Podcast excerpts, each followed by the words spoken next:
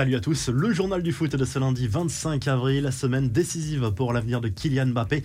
Les discussions se sont bel et bien accélérées ces derniers jours depuis Doha au Qatar entre le clan Mbappé et le Paris Saint-Germain pour évoquer une éventuelle prolongation de contrat alors que le joueur sera en fin de bail d'ici quelques semaines à la fin du mois de juin et pourrait partir libre et rejoindre éventuellement le Real Madrid. Leonardo a reconnu que Mbappé était encore en pleine réflexion avec ou sans lui la saison prochaine. Ça change tout, a reconnu le directeur sportif du Paris Saint-Germain qui a également placé un gros tacle au Real Madrid. À Madrid, ça fait trois ans qu'ils sont sûrs que Mbappé va signer au Real. Peut-être qu'ils sont trop sûrs de ça, a lâché euh, Leonardo, le Brésilien, euh, qui n'inquiète pas forcément la presse espagnole après ses déclarations énigmatiques. Le Real qui reste très confiant concernant la signature de Kylian Mbappé lors du prochain mercato estival. Les autres infos et rumeurs du mercato, autre gros dossier du PSG, la concurrence des gardiens qui ne pourra pas durer éternellement. Leonardo en a bien conscience.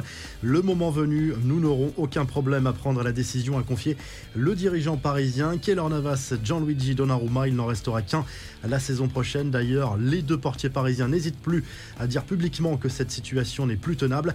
On file en Angleterre où Thomas Tourelle a confirmé le départ en fin de saison d'Antonio Rudiger après la victoire sur le fil de Chelsea contre West Ham ce dimanche. Coach allemand estime que le club a tout fait pour le conserver, mais l'international allemand avait visiblement des envies d'ailleurs. Le Real Madrid est sur le coup depuis des mois.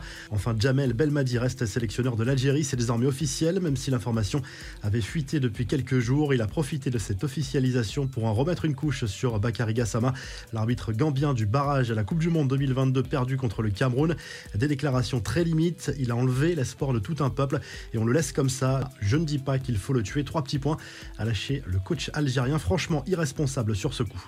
Les infos en bref, les confidences de Marquinhos lors d'un entretien accordé au Canal Football Club. Le capitaine du PSG s'est confié sur sa saison plutôt réussie mais entachée par cette élimination face au Real Madrid en huitième de finale de la Ligue des Champions. Le Brésilien reconnaît être passé complètement au travers lors du match retour à Bernabeu. Il a de nouveau interpellé ses dirigeants sur sa volonté de prolonger son contrat au PSG et demandé aux supporters de tourner la page du Real. La colère de l'Estac, le club troyen, assure que certains de ses supporters ont été agressés à Nice ce dimanche en marge de la rencontre perdue face aux Aiglons 1 à ce n'est pas la première fois cette saison que les supporters niçois sont impliqués dans des incidents. On se souvient bien sûr de ce fameux match arrêté contre l'OM en début de saison.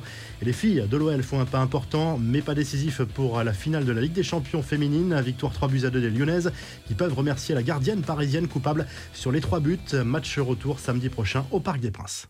La revue de presse, le journal de l'équipe revient sur cette victoire à l'arraché de l'Olympique de Marseille 1-0 sur la pelouse du Stade de Reims dimanche soir en clôture de la 34e journée de Ligue 1. Victoire peu brillante pour les Olympiens mais capitale dans la course à la Ligue des Champions. C'est Gerson qui a offert la victoire aux Marseillais en Espagne.